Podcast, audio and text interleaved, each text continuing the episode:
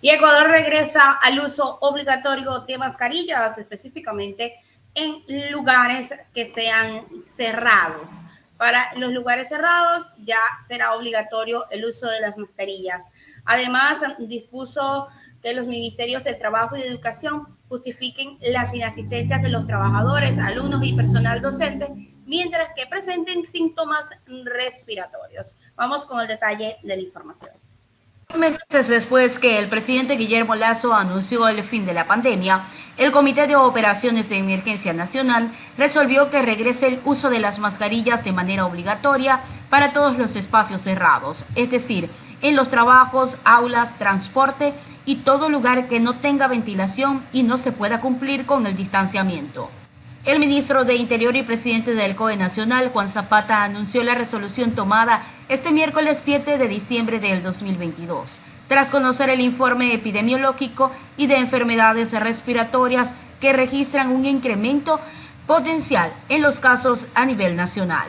El uso de mascarillas también será de forma obligatoria en entidades sanitarias como hospitales, centros de salud y laboratorios. Todas las personas que tengan síntomas también tendrán que usarla de manera obligatoria. de emergencia COE Nacional en sesión solicitada por la Autoridad Sanitaria Nacional el día miércoles 7 de diciembre de 2022 por unanimidad de los miembros plenos de manera presencial, resolvió, primero, conocer el informe de la situación epidemiológica presentada por el Ministerio de Salud Pública y en función del aumento a la incidencia registrada los principales indicadores sanitarios relacionados con las enfermedades respiratorias se emiten las siguientes directrices para toda la ciudadanía.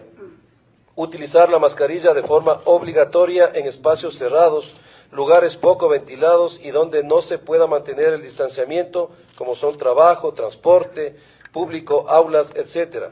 Utilizar mascarilla de forma obligatoria en entidades sanitarias, hospitales, centros de salud, laboratorios. Utilizar mascarilla de forma obligatoria todas las personas con sintomatología respiratoria. Recomendar el uso de, mascarilla en lugares abiertos donde se realicen eventos masivos y aglomeraciones donde no se pueda mantener un distanciamiento físico, mantener medidas de bioseguridad, lavado de manos, uso de alcohol gel y distanciamiento, recomendar a la población realizarse pruebas de COVID-19 frente a cualquier sintomatología respiratoria, realizar aislamiento voluntario durante cinco días a partir del inicio de la sintomatología respiratoria o prueba, a prueba positiva de COVID-19 o influencia, utilizar mascarilla por cinco días tras los días de aislamiento. Acudir a aplicarse las dosis de refuerzo de COVID-19 en los grupos con menor cobertura, acudir a aplicarse la vacuna de influenza a las personas mayores de 65 años, niños menores entre 6 meses y 6 años, mujeres embarazadas y personas con comorbilidades. Disponer al Ministerio de Salud Pública activar los equipos de pronta respuesta para el control epidemiológico de puntos calientes para COVID-19.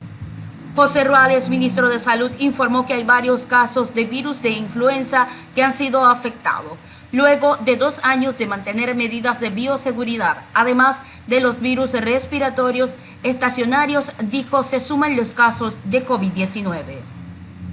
De las, los virus respiratorios anteriores se ha incorporado el COVID, el SARS-CoV-2, ¿no? Si, podemos poner la presentación, en estos 88 casos. Eh, como ustedes pueden ver en este gráfico, la siguiente, estos casos son mayoritariamente en la provincia de Guayas, en menor magnitud, como ven ustedes, en la provincia de Pichincha, en el caso de COVID, siguiente, pero también observamos aumentos de casos, especialmente en Azuay, en la sierra, siguiente, en El Oro y Manabí y Santo Domingo en la costa y en Napo, la siguiente, en la Amazonía.